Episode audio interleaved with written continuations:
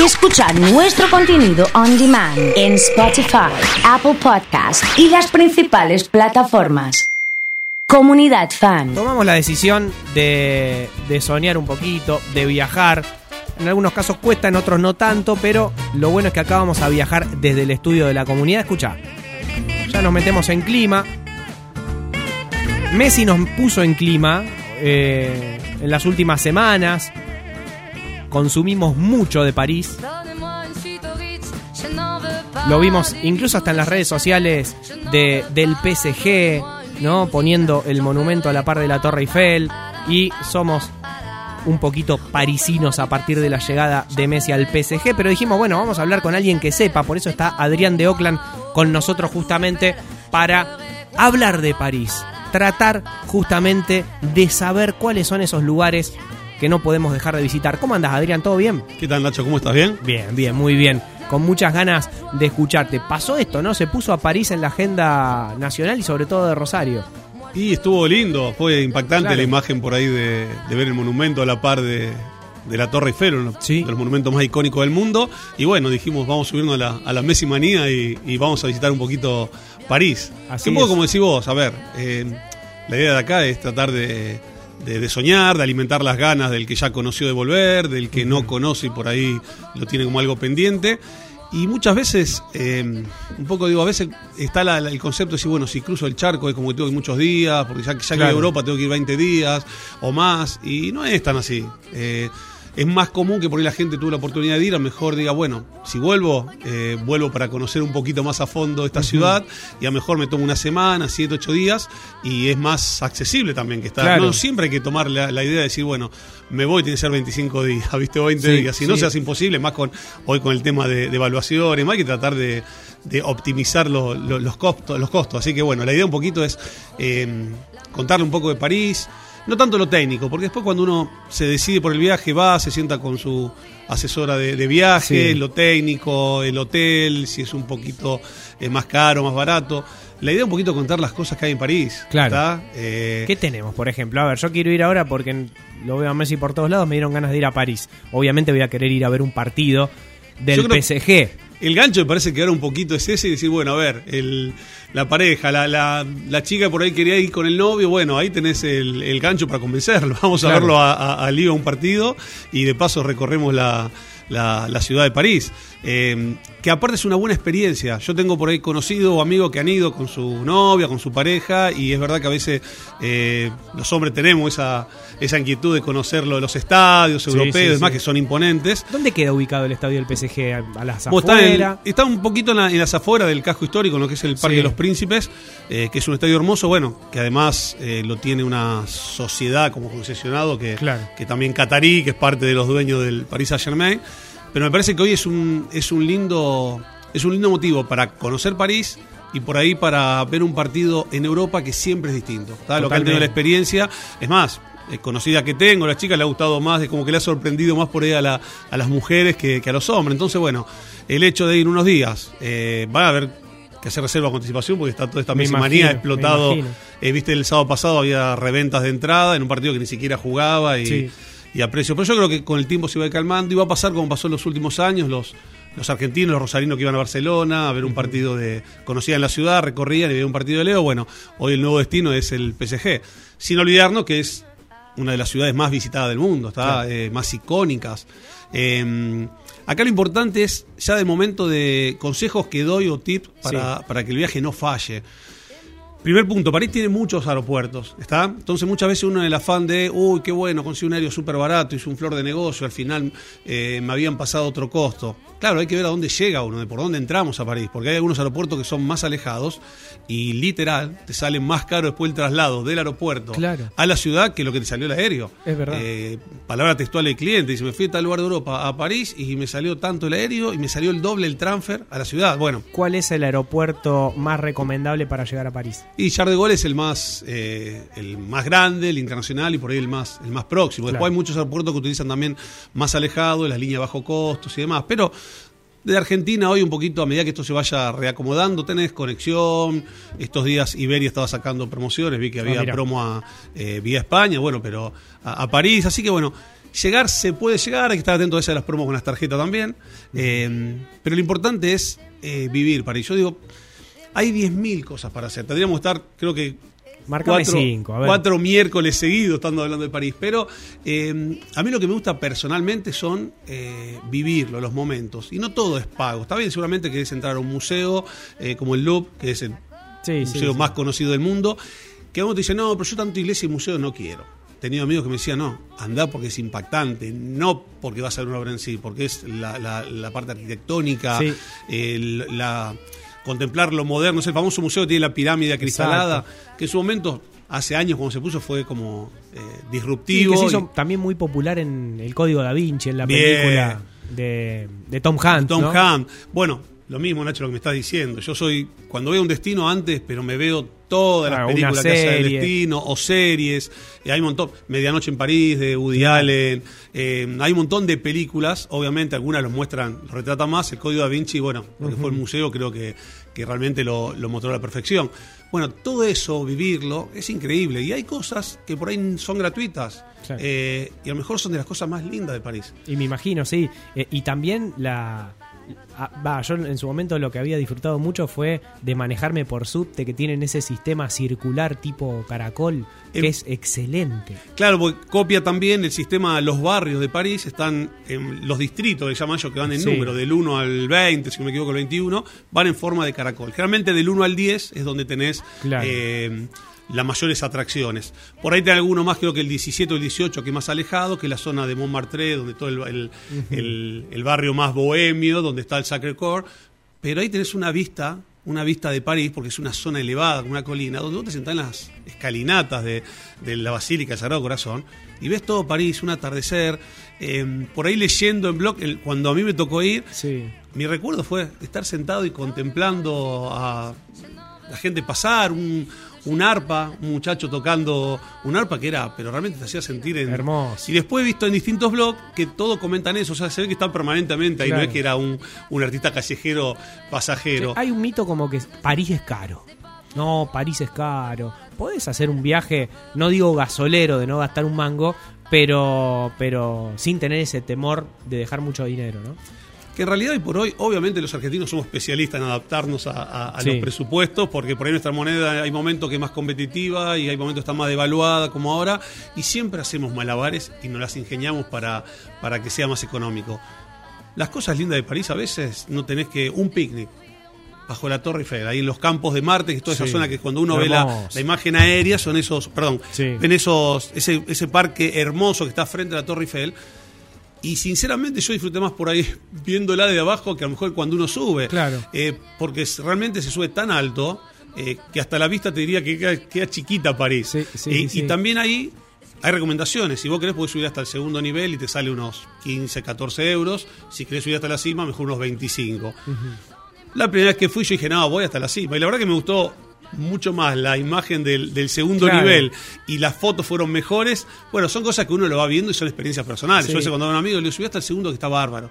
Le digo, porque vas a ver mejor. Che, ¿y qué, ¿y qué momento recomendás para subir a la torre? Digo, mañana, mediodía, tardecita. ¿Cuál es el mejor momento? A mí me gusta mucho sacar fotos, generalmente. Y los horarios, a veces a la mañana temprano o a la tarde, a la, a la tardecita, viste que la luz es mejor, sale, me parece Claro. que mucho más lindo. A veces los mediodías como que sale todo muy brilloso. sí, sí, sí. Pero aparte, ya empecé a contemplar las luces de París, la tardecita es muy linda. Es muy lindo.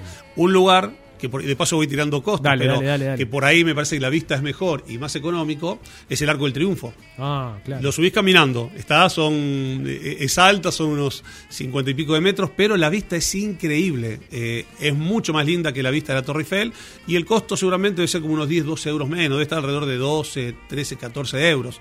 Entonces, eh, son esas cositas que a veces uno dice, bueno, pago, pero la vista es Seguro. magnífica. Pero también hay que decidir, no es cuestión de ir, subo acá, subo allá. Realmente uno elige, Obvio. y porque en definitiva sube por las vistas. La Torre Eiffel se ve desde abajo y un poco lo que me preguntabas vos antes.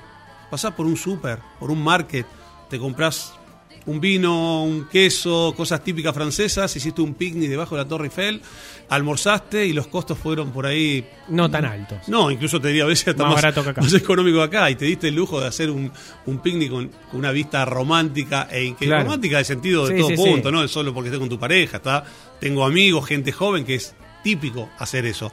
Entonces, súper recomendables. Otra de las cosas... Palacio ahí- Versalles. Versalles, bueno, tenés. Ahí hay que ver también jugar con los días. Obviamente, Claro. Versalles te toma un día, tenés que ir a las afueras de París. eh, y a lo mejor ese día es como que más que estar en París Sí, estuviste. vale la pena. Eh, está lindo, es imponente. Está, Claro. Lo que pasa es que yo siempre recomiendo, y bueno, a ver, depende de los días que vas. Si Sí, vos sí. hiciste alguna otra ciudad, si fuiste más tres días a París, cuatro, y a veces te digo, quédate viviendo París para estar, porque por ahí a lo mejor estuviste en otra ciudad donde tuviste la oportunidad de ver otros castillos y demás.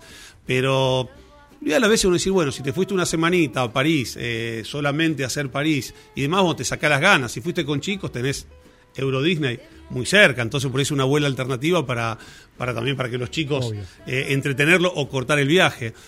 Pero creo que lo lindo de París es caminarla, recorrerla y yo a veces, como digo, sin mapa. Claro, O sea, perderse un poquito, sin y de- tiempos. y de golpe descubrís decís, yo lo que hacía en su momento decía, bueno, sacaba eh, el mapa o la guía para ver dónde estaba. Me encontraba con esto, digo, esto tiene que ser algo Claro. eh, imponente. Y miraba, digo, ah, es el- la plaza de tal. Entonces, Sí, sí, sí. eso está bueno, porque todo es lindo.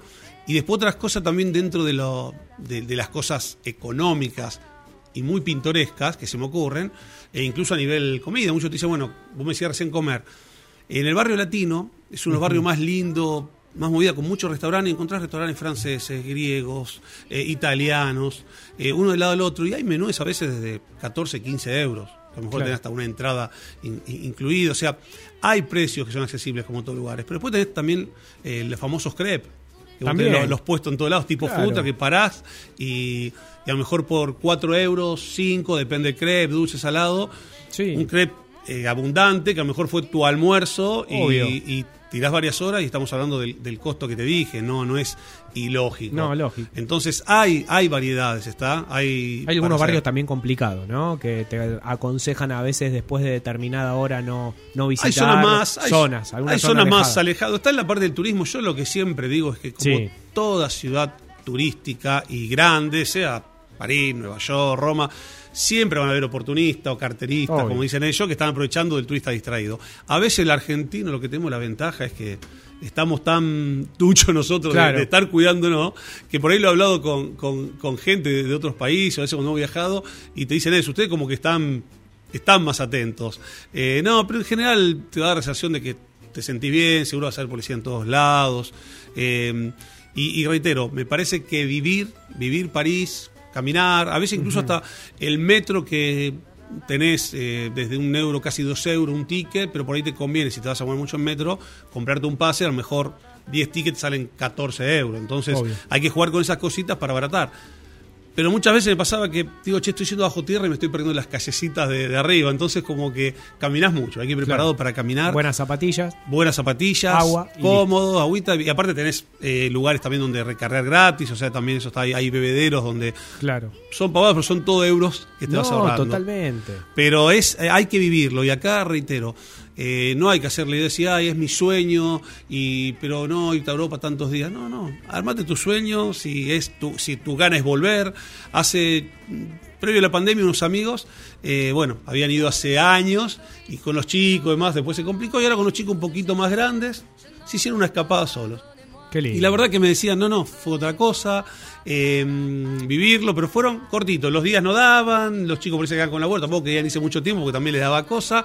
Y bueno, y disfrutaron solamente París. Qué y a pesar de que era la segunda vez que iban, dices, es como que descubrís otra París porque empezás a hacer esas cosas, sentarte Seguro.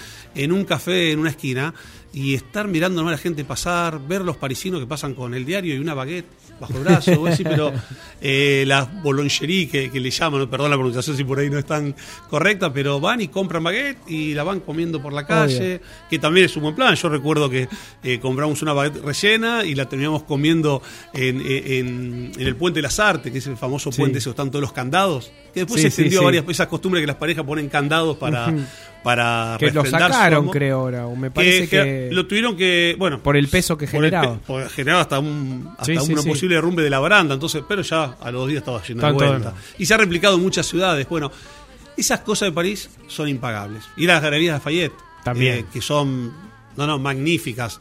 Y ahí depende la época. Si te toca ir invierno, obviamente, en verano eh, se aprecia más, se disfruta más por el calor, por los parques. Pero mm, yo recuerdo haber ido para las fiestas, a pesar del frío, hace frío en invierno, pero es una temporada alta diciembre. Y las galerías Fayette están, no, no, yo creo que es de las mejores decoraciones del mundo. Qué lindo. Y tiene un dato muy particular que vos podés eh, subir hasta el último piso y tener un mirador gratuito, Ah, con una de las mejores vistas de París. Entonces, son esas cosas que de golpe decís, che, bueno, mira, no subí a tal mirador, pero subí a que tengo una vista, no sé si de la mejor Claro. de París y gratuita. Y aparte vivir lo que son esas tiendas que a lo mejor por ahí el presupuesto no da para, para estar gastando dentro, pero para que la gente se haga la idea sería como, como un falabela gigante, pero Sí, cuando sí, uno sí. subía a Falabella al final y veía la cúpula, todo y tenía la terraza que había un barcito, bueno, tiene una especie de, de mirador así, eh, muy, muy lindo y es gratuito. Entonces, hay y está a metros también de, de lo que es la ópera de París, o sea que uno se mueve caminando y se encuentra magia en cada esquina. Hay que dejarse Su- sorprender. hay que dejarse sorprender, esa es la idea. Mira, eh, a mí me lo habían recomendado, entonces Sí. opté poco el metro. Y fuera que la Torre Eiffel uno la ve de muchos lados, de golpe cuando vos venís caminando, vas yendo a Torre Eiffel, pero venís caminando por las callecitas parisinas, me pasa que en una calle, yo a veces lo comparo con lo que es acá, calle Urquiza, la aduana, que a veces uno decimos la Claro, parte es más. Sí, afrancesada sí, Rosario. Bueno, es como si vos vinieras caminando donde está el bar pasaporte, mirás para Maipú por arriba y te encontrás con la Torre Eiffel. Y vos de golpe venías caminando por una calle Claro, normal, y te la de chocaste. adoquines, y te la chocaste, literal. Y vos decís, no, te querés sacar 200 fotos, porque te la encontraste. Entonces, esas sensaciones son las cosas que yo me recuerdo y por ahí no costaron dinero. Obvio, Entonces, total, o no fue muy programada. Entonces aprovechemos por ahí, aprovechemos esta, esta Messi manía de que hay muchos, por ahí hay muchos eh, futboleros que están motivados y bueno, compaginar en la pareja, decir la pareja, con el novio, con un grupo de amigos, amigas, Seguro. y así todos fueran chicas, lo mismo. La experiencia de ver un partido en Europa está bueno. Eh, me parece que esta, esta Messi manía nos va a poner eh, París de vuelta en la. siempre está, obviamente, como un ícono mundial, pero nos, nos va a dar constantemente, a alimentar las ganas de, de conocerla o de volver para lo que tuvimos la suerte de, de haber ido. Adrián, muchas gracias eh, por pasar por, por acá y por hacernos viajar, en este caso, sin, sin gastar un euro, pero dejándonos el, el- el bichito para. Esa es la idea. hacerlo. Después nos sentamos tranquilos, uno averigua, te sentás con tu asesor, pero las cosas, lo importante es eso.